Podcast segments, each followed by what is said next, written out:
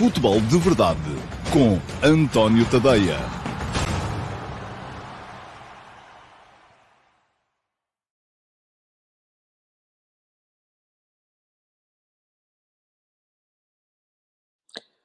Olá a todos, muito bom dia e sejam muito bem-vindos à edição número 756 do Futebol de Verdade. Hoje é quinta-feira, dia 2 de março de 2023 e basta um dia de ausência. Não sei se foi o dia da ausência que vos desabituou ou se foi um, do facto de eu hoje ter começado mesmo à hora, e geralmente atraso-me sempre dois, três minutos, mas a verdade é que está aí muito pouca gente hoje.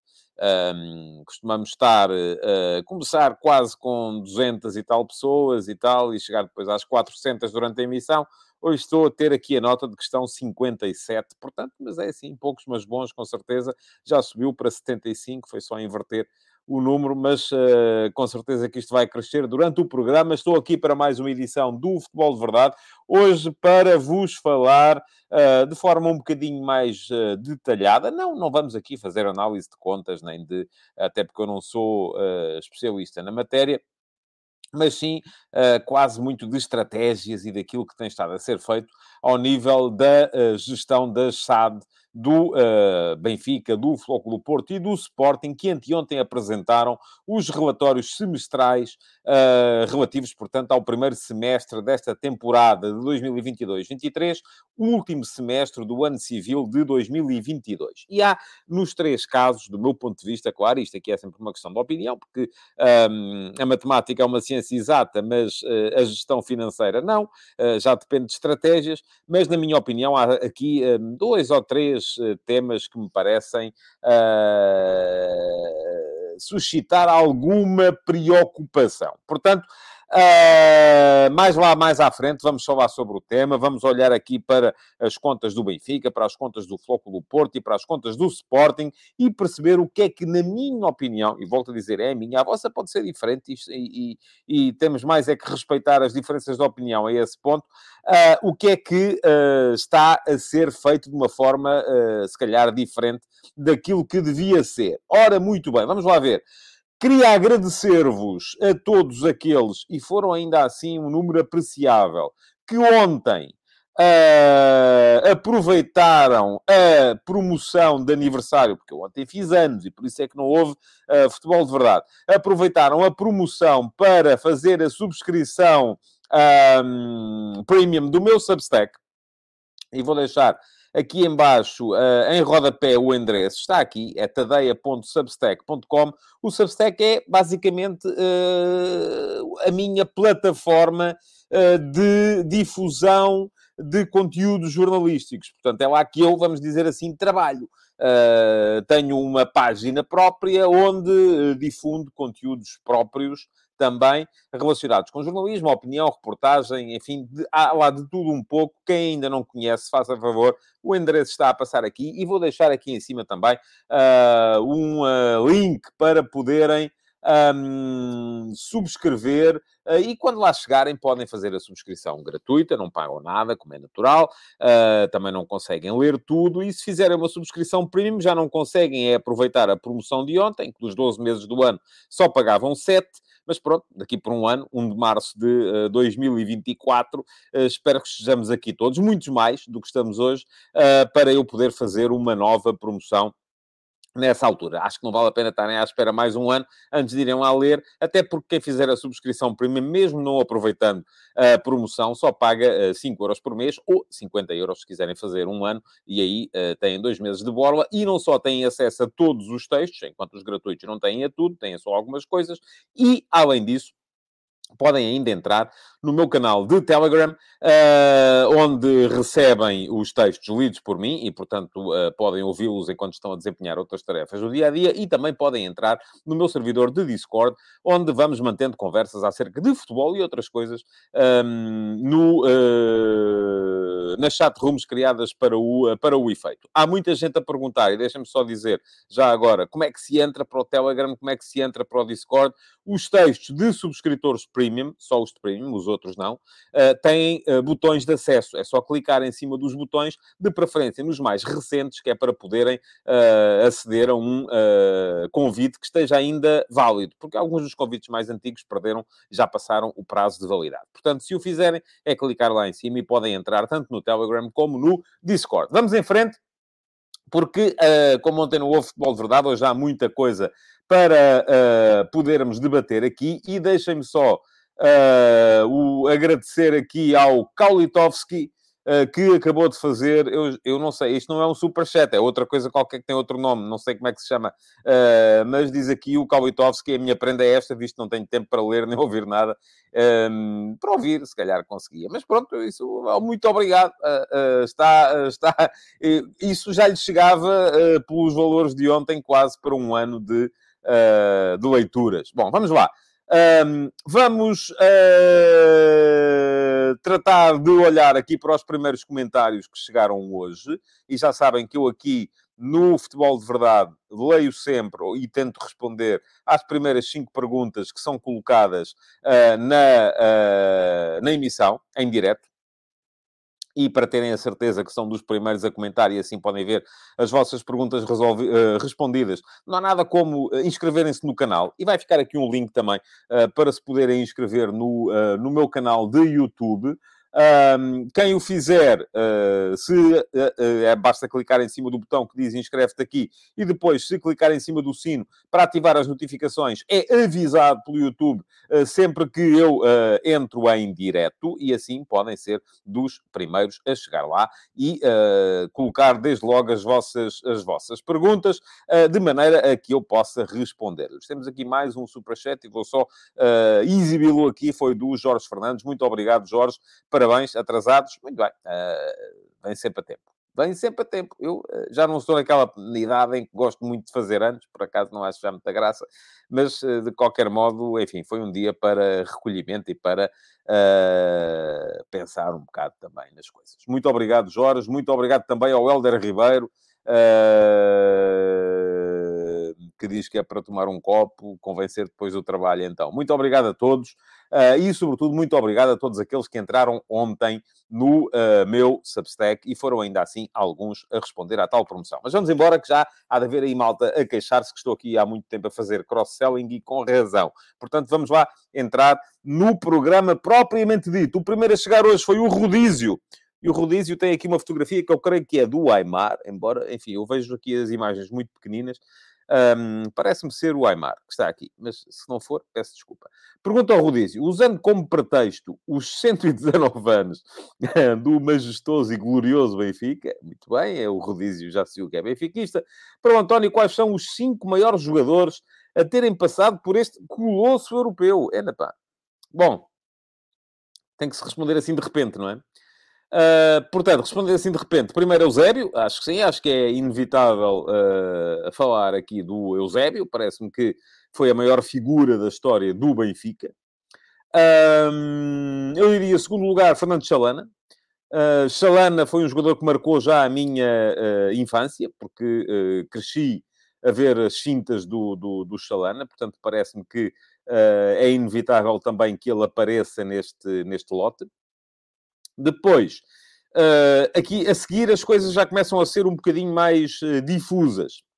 De qualquer modo, uh, vamos lá ver. Uh, isto, sabem que estas coisas, responder assim, de repente, nem sempre é, nem sempre é muito fácil. Mas, uh, olhando para os... tenho que dizer mais três nomes. Estes dois parecem que estão acima de todos os outros. olhando para a antiguidade, podia citar aqui um caso, como por exemplo o caso de Vitor Silva. Vitor Silva foi um dos jogadores mais importantes da história do Benfica, um ponta de lança do, do, do início da, dos anos 30, uh, ah, que era um jogador muito, muito importante, não só no Benfica, como na seleção nacional. Uh, depois vem os anos 50, e nos anos 50 Uh, aparece, embora o Benfica nessa altura não tenha ganho muita coisa, mas ganhou a taça latina, e uh, parece-me que aí é uh, imprescindível falar de um caso como era o caso de Julinho, um jogador também muito importante no ataque do Benfica nessa altura. Anos 60, podemos falar de Coluna, podemos falar de José Augusto. Uh, todo aquele ataque, uh, coluna, de, coluna no meio campo, e depois todo aquele ataque, José Augusto, Eusébio, Simões e José Torres, podia ser uh, citado nesta, nesta lista. Vem os anos 70, tem que falar de Humberto Coelho, uh, tem que se falar uh, muito provavelmente de Nené, um jogador muito importante também na história do Benfica. Eu se calhar estou a ser injusto com algumas pessoas.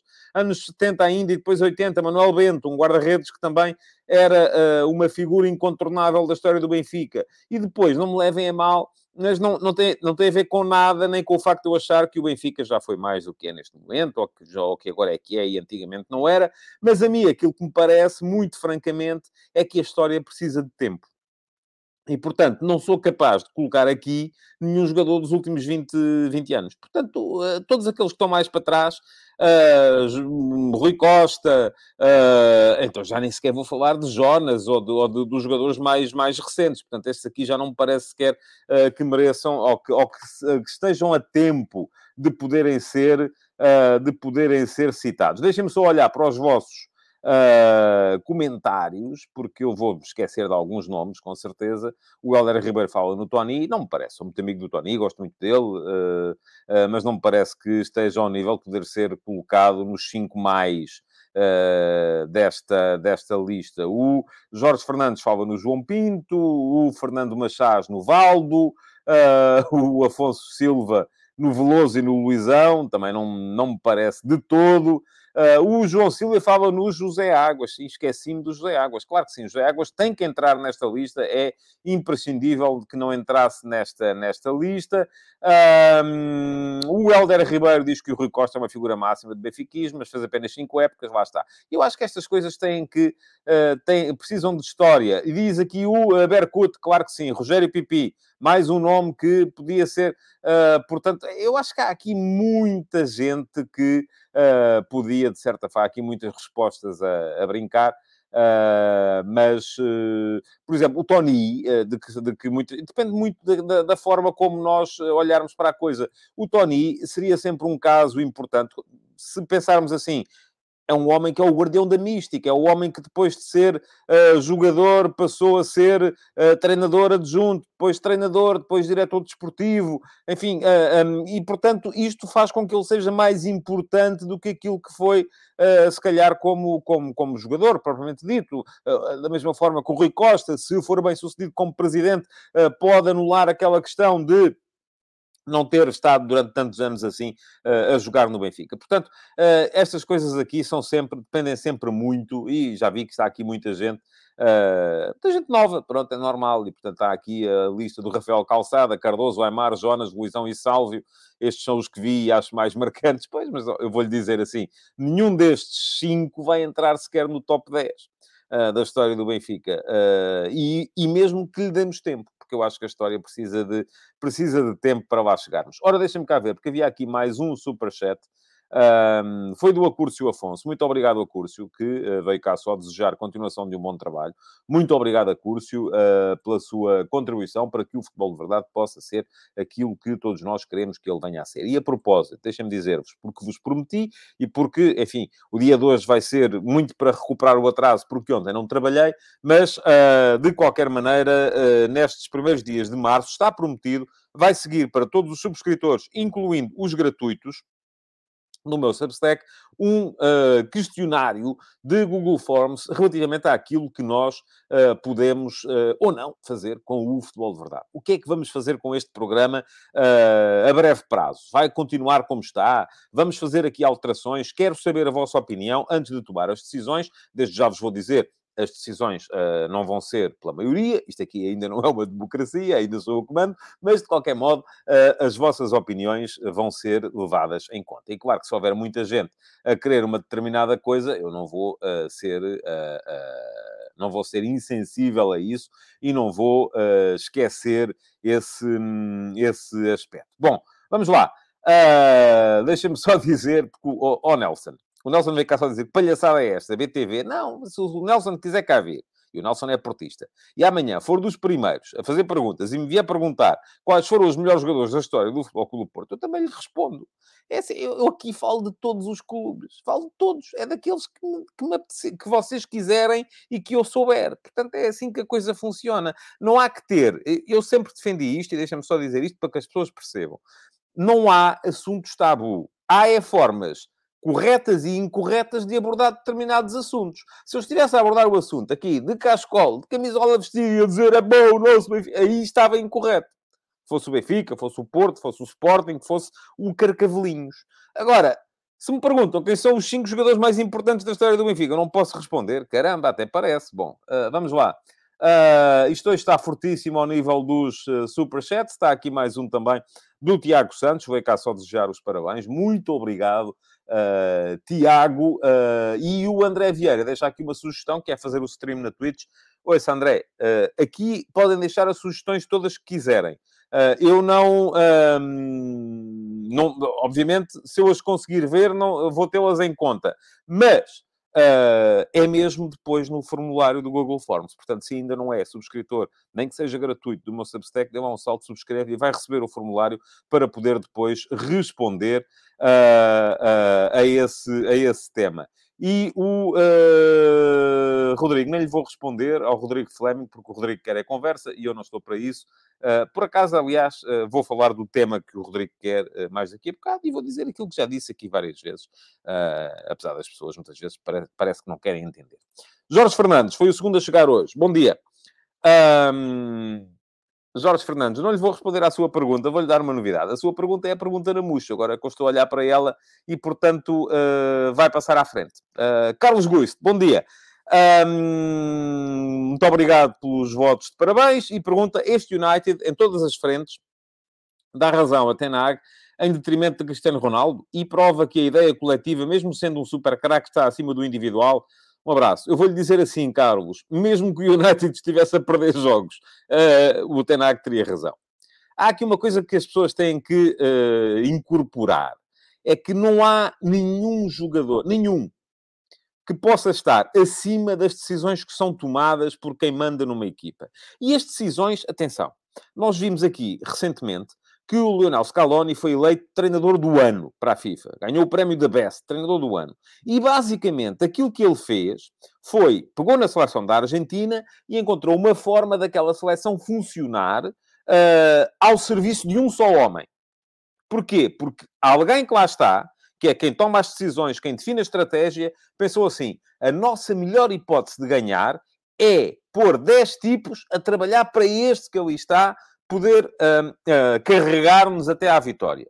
E funcionou. Ganharam os 11, não ganhou só o Messi. Mas, lá está, a decisão foi tomada acima. A partir do momento em que se a decisão tomada acima fosse, não, não, eu quero mais é que o Messi anda a correr atrás dos adversários, ou o Cristiano, ou seja quem for, até pode ser uma decisão estúpida.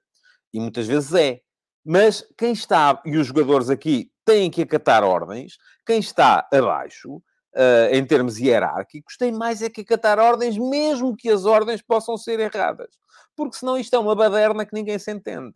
Uh, isto aqui, uma equipa de futebol é muito simples de entender. Há alguém que manda, há alguém que define um rumo, há alguém que define uma estratégia, define um plano tático. E quem o faz, toma as decisões. E depois, quem vem atrás, segue as decisões. Se não segue as decisões, está a funcionar como contravapor e não há sucesso, mesmo que as escolhas sejam boas mesmo que quem está atrás tenha razão, se uh, uh, for em contravapor com aquilo que são as decisões tomadas por quem está acima, não funciona. Nunca funciona. Portanto, uh, é por isso que lhe digo, mesmo que, o, e eu aqui não estou a dizer quem é que tem razão ou quem é que não tem, eu acho, eu por acaso acho que neste momento da carreira dele, o Cristiano já não pode fazer uma série de coisas dentro de campo que conseguia fazer aqui há tempos, é normal, é a lei da vida. Uh, houve uma série de, de, opções que, do meu ponto de vista, foram erradas, que ele assumiu. Um, e mesmo que o United estivesse a perder, eu não viria aqui dizer-lhe que o Cristiano tinha razão uh, e o Tenag não tinha. Uh, bom, ah, mas esta pergunta. Ah, sim, isto é, foi aqui o Jorge Fernandes, depois respondeu ele próprio à pergunta do, uh, que tinha sido feita pelo, pelo Rodízio, portanto vamos passar à frente. Uh, o Nuno Betancourt veio cá só desejar os parabéns, muito obrigado.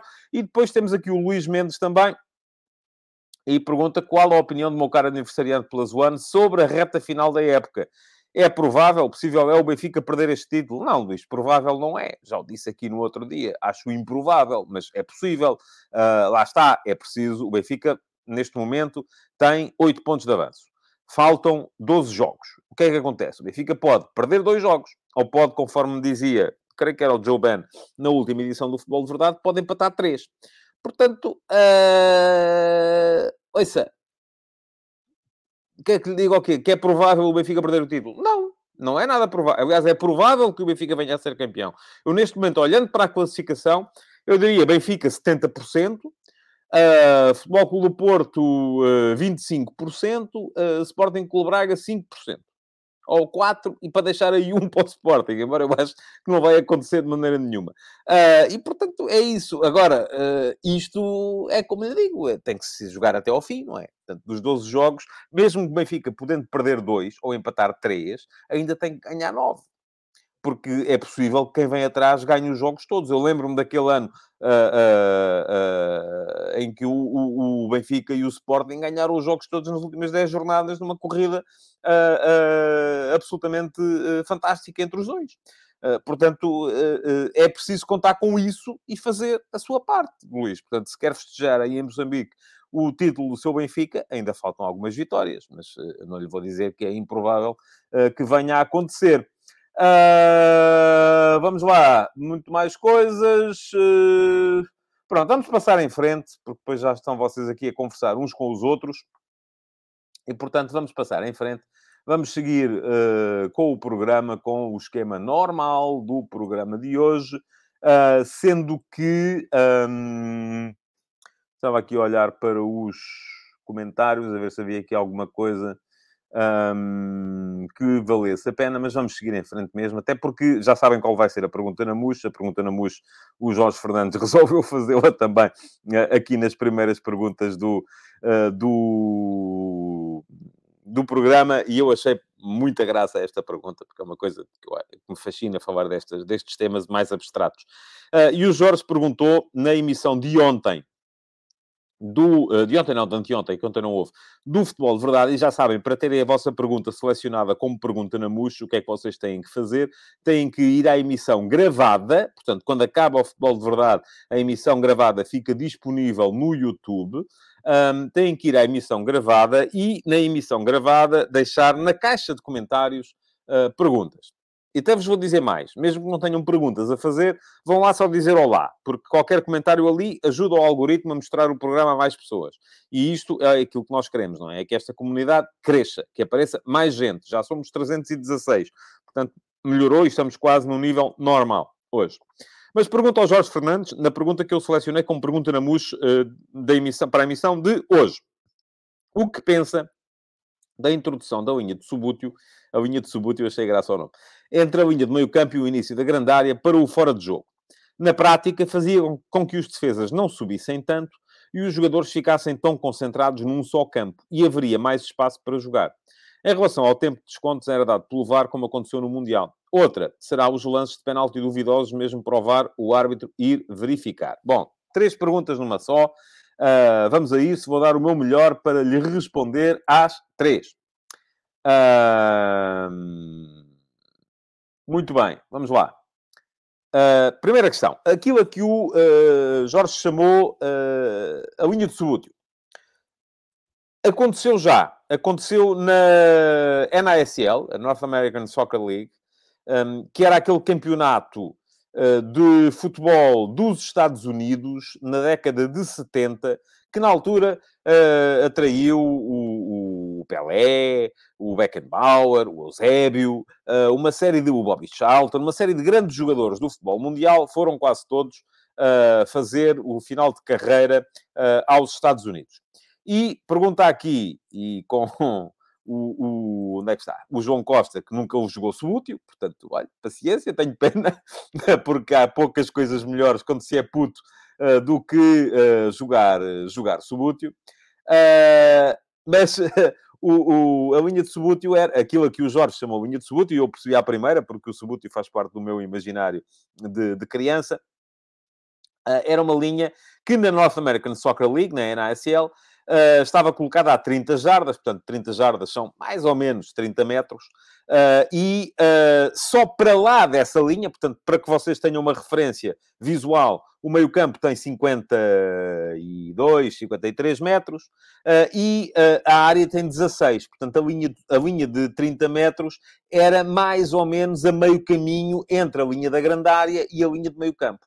E só para lá do, uh, dessa linha que os jogadores poderiam ser considerados fora de jogo. Era uma de muitas particularidades ou regras que na NASL um, funcionavam de maneira diferente uh, daquilo que funcionava o futebol no resto do mundo. Por exemplo, uh, eles tinham os, os, os uh, tinham penaltis uh, que eram marcados como são agora marcados os livros, os livros diretos do hockey em patins. E que já, é, creio que já eram assim no hockey no gelo, na altura, no, no, no, nos Estados Unidos. Uh, que era, uh, o jogador arrancava com a bola e tinha um período de tempo no qual tinha que meter a bola dentro da baliza. Arrancava com a bola um bocadinho mais de trás. portanto, podia chutar de fora da área, a entrada da área, da marca de penalti, onde quisesse. O guarda-redes podia sair dos postos. e aquilo era quase um um para um entre o jogador e o guarda-redes. Agora, o que é que eu acho sobre isso? Eu não sou favorável a essa, a essa novidade. Porquê? Porque um, eu acho que a, a, a, concentração das equipas uh, é um aspecto que, que, que, vem beneficiar a modernidade do futebol. Eu percebo que uh, a malta gosta do futebol mais à antiga, corria-se menos, os jogadores estavam mais afastados, havia mais espaço entre linhas, havia jogadores mais à vontade para dominarem a bola, mas a perfeição técnica vem muito da capacidade para fazer uh, compressão. Isto é, o jogador está pressionado, uh, estando pressionado tem menos espaço, uh, e tendo menos espaço tem que ser melhor tem que decidir mais rápido, tem que decidir melhor, tem que, ser, tem que receber melhor, tem que passar melhor, tem que fazer tudo melhor. Portanto, estamos. A introdução dessa linha, o que é que ia gerar? A partir desse momento, os avançados iam ficar ali plantados. Uh, e ficando ali plantados, a 30 metros da baliza, Uh, isso ia obrigar a que os defesas também, por exemplo, íamos deixar de ver aquilo que vemos neste momento, que são os defesas a subir com bola e uh, as equipas a chegarem uh, com, com, através dos seus defesas centrais com bola ao meio campo do adversário uh, iam ter que ficar lá também, porque os, os, avançados não iam estar fora de jogo. Onde agora é a linha de meio campo, aí eles tinham mais 20 metros. Logo, o futebol, que agora se joga em 20, 30 metros, uh, ia passar a jogar-se em uh, 50, 60 metros. E jogando-se em 50, 60 metros, um, íamos passar a ter equipas mais longas e menos perfeição, em termos de técnicos, de decisão, uh, de recepção, de passe, seja o que for, porque ela não ia ser necessária. Como diz aqui o Uh, o Ricardo Amaral era o chamado jogar à mama, como se fazia no recreio, nem mais, era mesmo isso, dar sempre à mama, pronto, era um bocadinho estar ali quase encostado à baliza. Uh, o que é que isto ia gerar, do meu ponto de vista? Um futebol com um jogo mais longo, mais direto. Hum, porque uh, muito poucas vezes, como diz aqui o Tiago Monteiro, bola para a frente, nem mais. Ia haver menos jogo uh, elaborado, ia haver menos jogo pé para pé, ia haver menos aquilo que muitos de nós gostamos no futebol, que é precisamente essa perfeição técnica. Portanto, eu sou contrário a essa alteração. Admito que, uh, na cabeça de outras pessoas, tenho uma opinião diferente da minha, ela possa vir a ser uma boa novidade. Relativamente às suas duas outras perguntas, e eu tenho que as recuperar para uh, para ter a certeza que não me esqueço aqui de nada. A outra era uh, o tempo de descontos dado pelo VAR, como aconteceu no Mundial. Sou totalmente a favor. Acho que o tempo de descontos deve ser superior. Aliás, gerou-se muito essa discussão a seguir ao Campeonato do Mundo, ou durante o Campeonato do Mundo, porque era uma coisa que não agradava aos programadores televisivos e cada vez mais o futebol é uma coisa virada para a televisão. Eu tive várias pessoas, pessoas que trabalham comigo, na RTP, mas que têm responsabilidades que eu não tenho, eu só lá vou comentar. Pessoas que trabalham, têm que fazer grelhas, têm que fazer planos. É pá, e aquilo nunca se sabia muito bem a que horas é que acabavam os jogos. É um problema para quem precisa planificar. E sobretudo para quem tem que entregar as grelhas ao minuto uh, na autoridade. Uh, agora, de repente, nem sei qual é que mas sei que se as televisões falharem com aquilo que é a planificação, porque muitas vezes elas falham propositadamente para fazer contraprogramação, são multadas. Portanto, é uma coisa que faz alguma, alguma cria ali alguma entropia, alguma confusão, na, na, nomeadamente nas programações de televisão. Mas para mim, acima de tudo isso está o jogo. E o jogo, se o jogo. Uh, eu às vezes há, há, períodos de desconto que me parecem claramente curtos face ao tempo que se foi perdendo durante, durante as partidas. Por fim, a última questão que coloca o Jorge e o uh, árbitro ser chamado ao monitor para ver os lances em que o VAR tem dúvidas, já não concordo. Uh, e não concordo porquê? Porque acho que isso iria eternizar as consultas. Eh, se cada vez que o VAR tem ali, é pá, isto se calhar pode ser de outra... Neste momento, o que é que diz o protocolo? O VAR só deve chamar o árbitro de campo a ver no monitor quando tem a certeza que ele errou. Tudo o que são lances que, são de interpretação, deve ser válida a interpretação que foi dada em primeira instância no campo.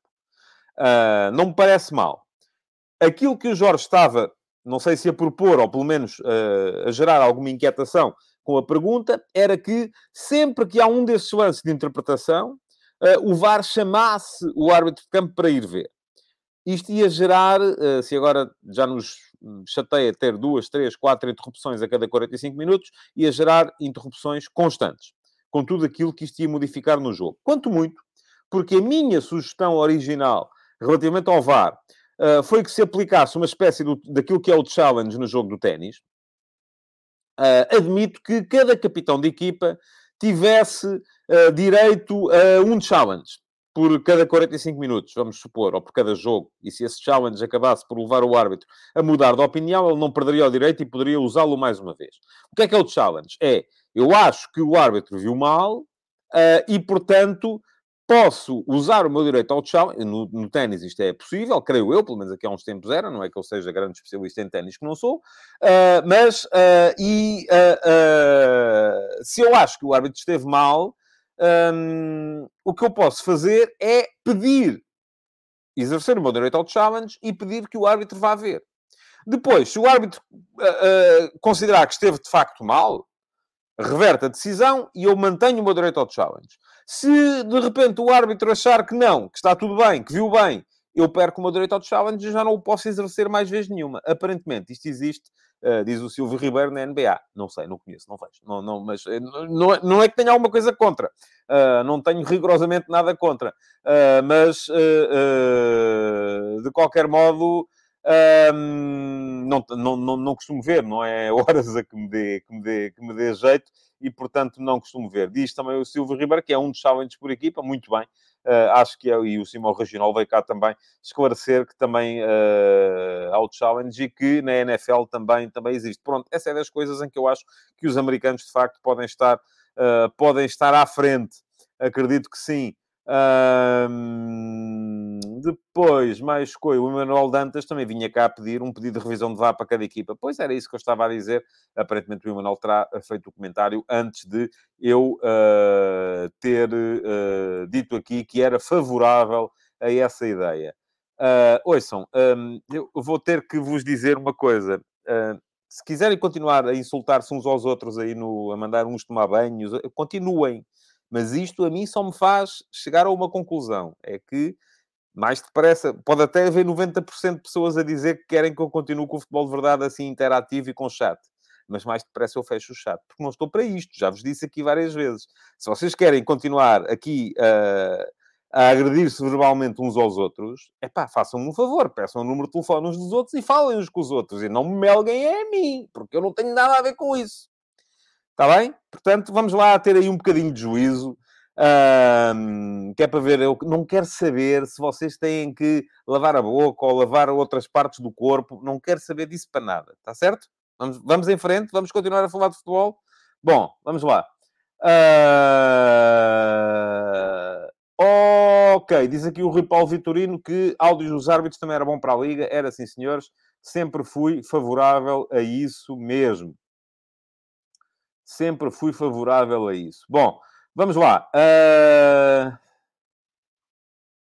Vamos seguir, vamos seguir em frente. Está toda a gente já. Depois vem-me cá pedir, sabem que eu vou instalar aqui outra regra, possivelmente, que é Uh, sempre que alguém aparecer aqui a pedir para eu, dar, para eu suspender outra pessoa, é assim, sempre que um jogador pede um cartão amarelo para o colega, é uh, imediatamente ser, uh, ser, levar ele o cartão amarelo. Bom, vamos lá. Uh, Resume-se tudo aquilo que diz aqui o António Brandão. Que chatos, caramba. Está aqui um tipo a tentar falar de coisas importantes e vocês têm que uh, uh, começar a, atinar um bocadinho também, de ser um bocadinho crescidinhos, pá. Eu, às vezes as pessoas dizem que eu tenho um... Sou muito paternalista aqui, que sou muito... mas, ouça, mas é, se as pessoas se, se portam como crianças, eu tenho que ser paternalista. Não, não, dá, não há outra... Não há outra maneira. Vamos embora. Uh, ataques rápidos para hoje, para o programa de hoje. O que é que temos aqui para falar nos ataques rápidos? Uh, muita coisa, muita coisa para falar. Primeira questão: investigações ao saco azul do Benfica, que é aquilo que toda a gente quer que eu fale, e toda a gente quer que eu venha aqui dizer que isto lá está, está tudo comprado e tal, não sei o quê. Não sei se está. A única coisa que tenho para dizer, e hoje saiu mais uma notícia, é que Uh, quero que se investigue de forma absolutamente uh, implacável até ao fim e que depois, se houver culpados, que eles sejam implacavelmente punidos. Enquanto isso não acontecer, não quero, não posso, não estou para isso, para estar aqui a condenar, seja quem for na praça pública, antes de haver uh, condenações ou antes de haver mesmo que não haja condenações, é pá, antes de haver uh, processos que, uh, dos quais os presumíveis culpados escapem por tecnicalidades jurídicas. Portanto, é investigar sempre tudo, a investigação um bocadinho melhor do que foi a última, porque me parece que não foi bem conduzida a última, esta, eu nem sei os nomes dos processos, não sou de todo especialista na matéria, mas é levar as investigações com competência até ao final e, havendo culpa formada, haver também punições no plano desportivo. Sim, sem dúvida nenhuma. Uh, não tenho dúvidas nenhumas relativamente a isso.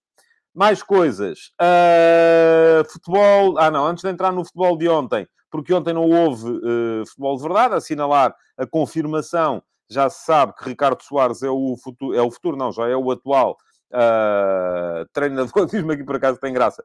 O Edmiro Miguel Batista. Não condene, mas opine. Afinal, para que servem os jornalistas? Portanto, na sua opinião, Edmiro, os jornalistas servem para, antes de haver investigação, a, dizer que está tudo comprado e que este é culpado e aquele é inocente. Não, está enganado. Não é para isso que servem os jornalistas. Os jornalistas servem para dar notícias, para dar opiniões sobre factos. Não é para dar opiniões sobre uh, uh, coisas que estão a ser investigadas. Isso não. Eh, não, não é de todo para isso. E diz aqui o Francisco Correia que os jornalistas não opinam, fazem também opinam. Eu sou jornalista e dou opiniões, mas geralmente dou opiniões sobre factos, baseadas em factos, não dou opiniões baseadas em uh, uh, notícias que até podem ser, enfim. Vamos ver. Vamos ao futebol, conforme diz aqui o Rodízio, mas lá está, o Rodízio é do Benfica, isto já não lhe interessa. Se fosse uh, assuntos do Porto, eram os do Porto que queriam ir para o futebol e os Benfica não queriam, portanto, é assim. vamos lá. Ricardo Soares, à frente do Estoril, uh, é um treinador com um trabalho fantástico uh, do, do, à frente do Gil Vicente. Depois não esteve bem no Egito, não lhe correu bem. Uh, de qualquer maneira, uh, conforme diz aqui o António Silva, o Ricardo Soares tem um grande projeto em mãos. Basta ver as últimas três épocas do Sub-23 do Estoril, sem dúvida nenhuma. Aliás, há um texto no meu Substack sobre o projeto do Sub-23 do Estoril. E eu, apesar do texto já não ser novo, vou deixar aqui um link para quem quiser dar lá um salto e ver.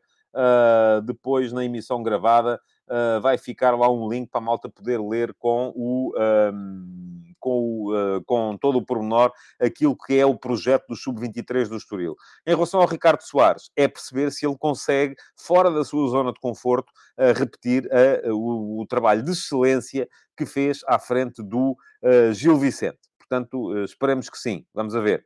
Uh, Deixem-me cá ver mais coisas. Futebol de ontem. UEFA Youth League, não vi os jogos, fazia anos, tenho desculpa. Uh, de qualquer modo, vi os golos, vi o resumo. Uh, o Sporting ganhou por 5 a 1 ao Ajax, grande exibição do Fatal. Uh, fez três golos, dois golaços. Dois deles são golaços de levantar qualquer estádio, até mesmo uh, o mini estádio da, da Aurélio Pereira da, da Academia de Alcochete.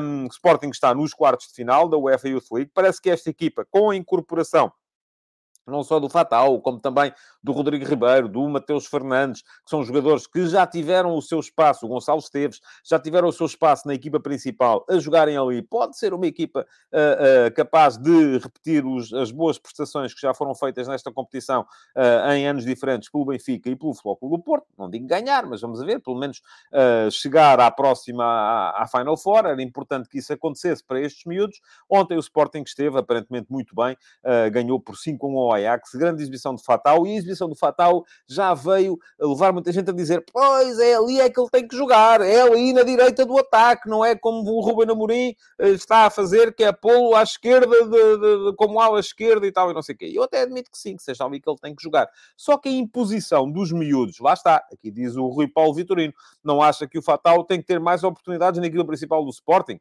Acho, mas agora vamos fazer o quê? Deixa de jogar o Edwards na direita do ataque para jogar o Fatal? Pode ser. Uh, é por isso que uh, temos que perceber aqui sempre um bocadinho que uh, a entrada dos miúdos nas equipas principais, que é uma coisa que os valoriza, tem que ser feita de maneira a, a, a não torpedear aqueles que estão a jogar. Por exemplo, o Sporting, neste momento, na equipa principal, já tem um problema.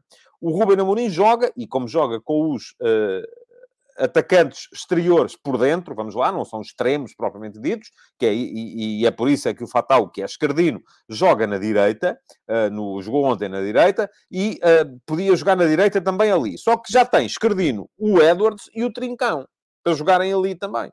O Trincão está a jogar, de certa forma, deslocado do lado esquerdo. Uh, quando o lugar que naquele esquema mais lhe conviria era o lado direito. E ainda vem o Fatal a seguir. Não podem jogar todos. A questão é esta. Não podem jogar todos. É impossível. Bom, mais ao fim do dia, o uh, Flóculo Porto uh, empatou em Liverpool, mas foi eliminado nas grandes penalidades. Mais uma vez, também não vi o jogo.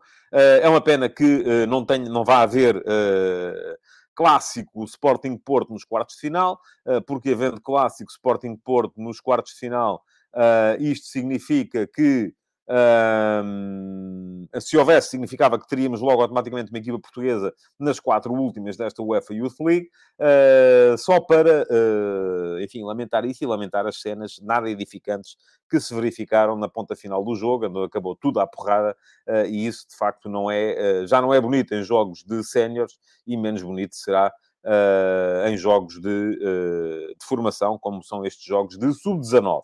Uh, mais coisas. Hoje há Real Madrid e Barcelona nas meias finais da Taça do Rei de Espanha. Jogo interessante. Entretanto, a Premier League acertou ontem calendário. O Arsenal e o Liverpool uh, deram cabo do Everton e do Wolverhampton. E neste momento, já com os da frente, enfim, o Manchester United ainda tem um jogo a menos. Mas temos o Arsenal a, a repor os 5 pontos de avanço sobre o Manchester City, tem 60 pontos, City 55, Man United tem 49, menos o jogo, se o ganhar, chega aos 52.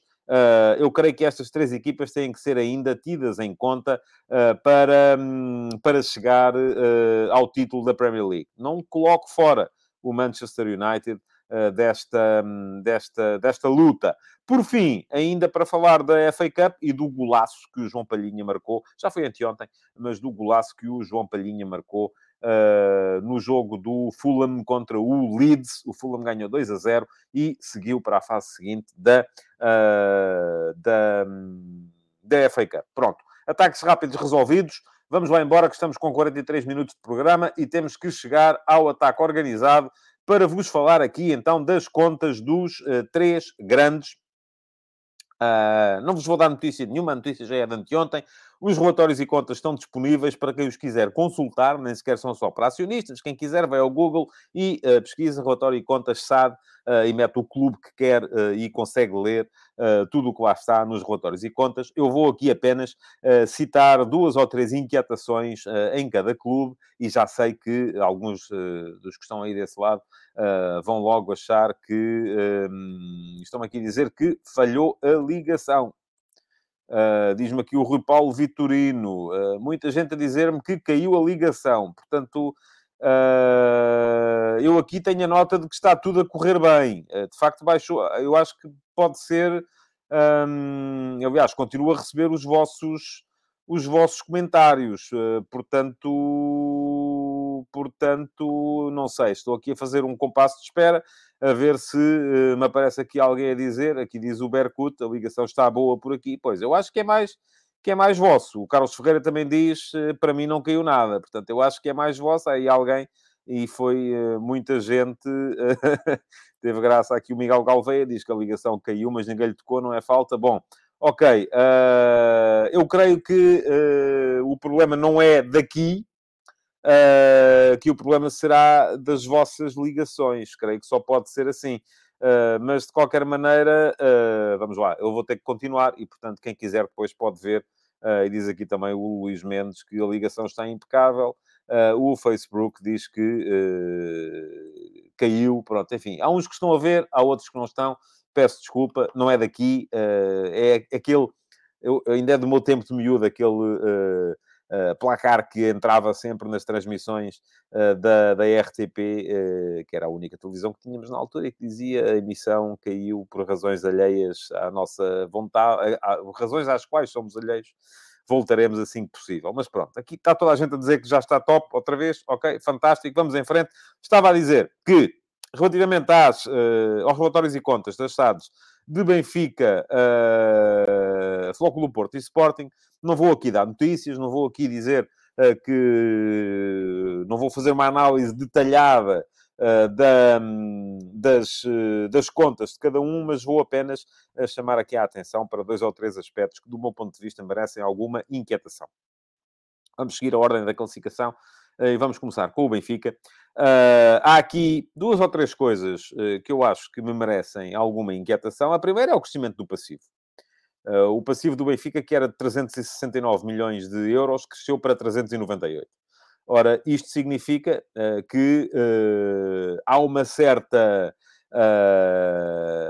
assunção da dívida, assunção de passivo, eh, que tem a ver com uma estratégia, sim, ok, tudo bem, eh, foi assumido, já sei que me podem dizer que foi assumido, que a direção disse, que a administração disse, que iam investir para poderem recuperar uh, uh, no plano desportivo. Uh, de qualquer maneira, eu acho que isto é, de certa forma, inquietante, e é inquietante, sobretudo, o facto de o Benfica voltar a apresentar um resultado negativo do exercício. O Benfica apresentou em 2020-21 um resultado negativo de 17 milhões de euros. Apresentou em 2021-22, e aqui atenção, tanto num caso como no outro, estou a falar dos dois semestres da época, um resultado negativo de 35 milhões de euros. Este resultado do primeiro semestre da época de 22-23 inclui a venda do Darwin Nunes, uh, e mesmo assim é negativo em 13 milhões de euros.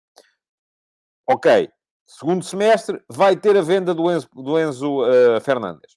Uh, que à partida será uma, uma venda que pode trazer mais, mais valias uh, do que trouxe a do Darwin Nunes, que foi um negócio um bocadinho, uh, ainda assim, do meu ponto de vista, mal conduzido no aspecto da compra. O Enzo foi comprado mais barato. De qualquer maneira, eu creio que se o Benfica não quer a breve prazo, e diz aqui o António Raposo, sim, foi isso que eu estou a dizer, que a venda do Enzo só conta no segundo semestre, certo? Não, só conta no primeiro semestre de 23. Uh, ah, isto é, vai contar no segundo semestre da época, 22-23, mas primeiro semestre de 2023. Uh, ah, e a não ser que o Benfica, eu acho que o Benfica vai ter aqui uma grande pressão para uh, conseguir uh, resultados positivos nos, no relatório que vai apresentar no final desta época. porque se isso não acontecer, admito que possa vir aqui, possa acontecer aqui alguma pressão por parte dos mecanismos de fair play financeiro da UEFA. Porque são três temporadas seguidas a perder dinheiro. E isto, meus amigos, é como diz aqui, o rodízio, isso do passivo é estratégico, o Rui Costa já tinha explicado, eu sei que sim, Agora, há uma coisa que é estratégica e há outra que é a necessidade de estar em conformidade. E o Benfica vai ter que estar em conformidade. Até podem achar que durante 10 anos podem estar a investir, mas não podem. Porque eh, as regras do fair play financeiro não o permitem. Uh, outra questão ainda relativa ao Benfica tem a ver com os custos com pessoal. Uh, o Benfica gasta com pessoal, e com pessoal, estou a falar aqui de todos os salários, tudo o que são custos com pessoal, gasta 60 milhões de euros ano. O Flóculo Porto gasta 39. O Sporting gasta 27. Uh, e isto, do meu ponto de vista, é também preocupante. É também preocupante, embora possam argumentar, e admito perfeitamente uh, que isso possa ser argumentável, que o Benfica tem uma capacidade de gerar receita muito superior à dos outros dois. E que, portanto, pode estar a gastar a um nível muito superior aos outros dois também. Uh, e isto também é verdade. Uh, de qualquer maneira, parece-me que uh, a disparidade é demasiado elevada. E que, se calhar, é possível fazer o mesmo, mas com menos dinheiro. é aquilo que me parece. Pronto. Fogo no Porto. Fogo no Porto tem como principal ponto de, de, de, de interrogação o facto de ter o maior passivo dos três. São 481 milhões de euros de passivo. É verdade que baixou, eram 514 no ano passado. De qualquer maneira, é um passivo muito elevado e que faz com que o Porto seja também dos três o único que tem capitais próprios negativos. O que é que são capitais próprios negativos? É uma SAD que neste momento tem um passivo superior ao ativo. Isto é, uh, deve mais do que tem como créditos. E isso, ou como ativos, como valores, e também sei perfeitamente que no futebol isto é complicado de gerir, porque muitas vezes os valores dos plantéis, os valores dos jogadores, são uh, contabilizados, e diz aqui o Luís Mendes que está em falência, pronto, não está, quer dizer, estaria, até está em falência técnica, mas no futebol isto não se pode ver assim. Porquê? Porque, uh, se formos a ver os valores que são atribuídos aos plantéis pelos três relatórios e contas andam ali muito na volta dos 100 milhões de euros e muitas vezes um só jogador acaba por ser vendido por esses valores. Porquê? Porque os jogadores são uh, contabilizáveis enquanto ativos a um valor muito inferior que é, aquele, que é o seu valor real são muitas vezes, entram muitas vezes nos ativos a um valor, uh, se são jogadores da formação, então muitas vezes entram com valor zero. E isso, de facto, não é, não é isso que eles valem. Portanto, uh, esta questão não tem que, não tem que ser uh, vista com tanto detalhe, com, tanto, com tanta certeza, mas continua a ser uma questão preocupante. Portanto, o Porto também apresentou um resultado negativo, quase 10 milhões de euros, 9,9 milhões, e aquilo que me parece também aqui uma questão preocupante um, é o custo que o Porto tem, ou a Caçado do Porto tem com os seus órgãos sociais. Foram 2,9 milhões de euros para os dirigentes. Aqui, o Porto até tem gastos inferiores ao Benfica, mas ainda assim superiores ao Sporting, em termos de salários totais, portanto, contando jogadores, salários e prémios, mas se formos ver só dirigentes, o Porto gastou esta época, eh, esta época não, neste semestre, 2,9 milhões de euros. O Benfica e o Sporting ficaram à volta dos 400 mil euros. E é aqui que aparecem os comentários a dizer, e estou até espantado por não ouvirem ninguém falar nisso ainda, é aqui que aparecem os comentários a dizer, ah, mas isso foram os prémios, porque o Porto ganhou tudo. Está certo. Uh, há aqui uma componente elevada de prémios. Mas se formos a ver, uh, em 2021, e foi no ano a seguir ao Sporting ter ganho uh, o campeonato e a taça da Liga e a Supertaça, uh, o uh, Flóculo Porto tinha em gastos com, com órgãos sociais 1 milhão uh, 150 mil euros. E isto, enquanto o, já, já, já, já me parece, há aqui de facto um inflacionar que tem a ver com uh, o, os prémios que foram pagos, mas mesmo em anos em que o Porto não ganhou, os gastos com órgãos sociais eram muito superiores aos dos rivais. E isto, do meu ponto de vista, meus amigos, é preocupante. Por fim, o Sporting. Uh, no Sporting, aquilo que eu acho mais preocupante é o discurso quase miserabilista, em que se olha para as contas da SAD e se acha que, que, que se vive numa permanente necessidade de recuperação.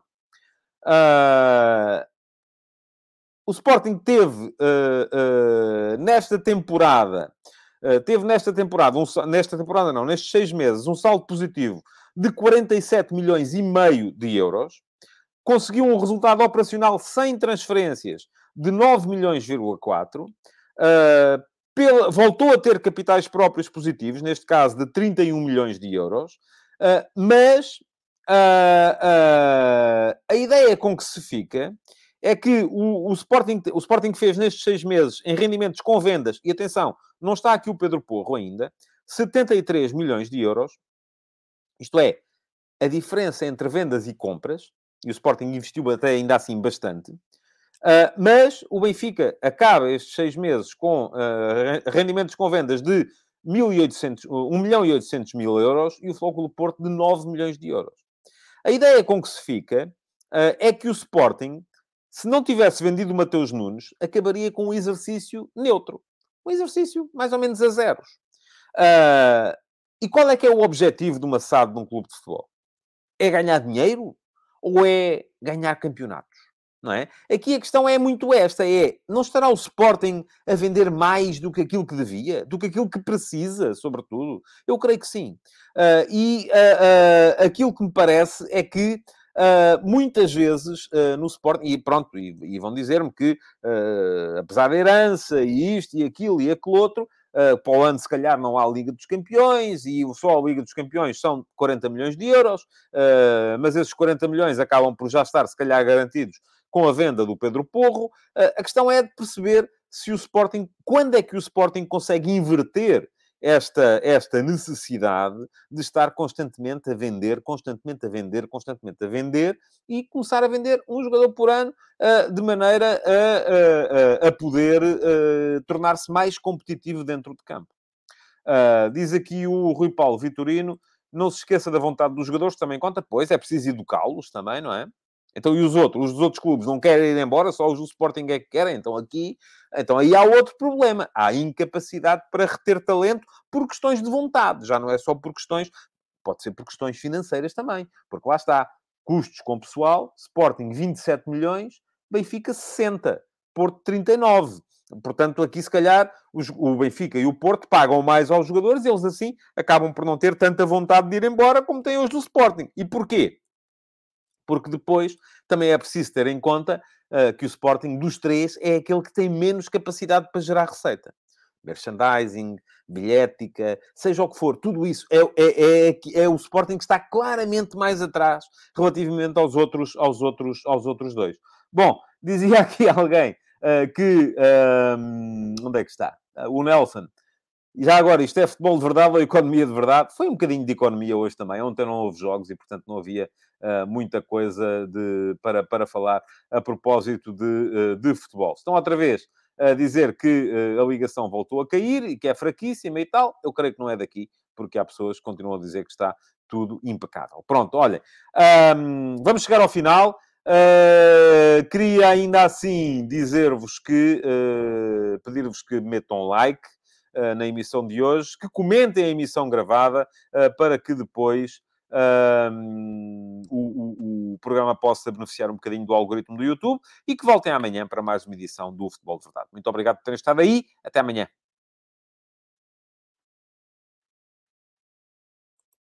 Futebol de Verdade. Em direto de segunda a sexta-feira, às 12h30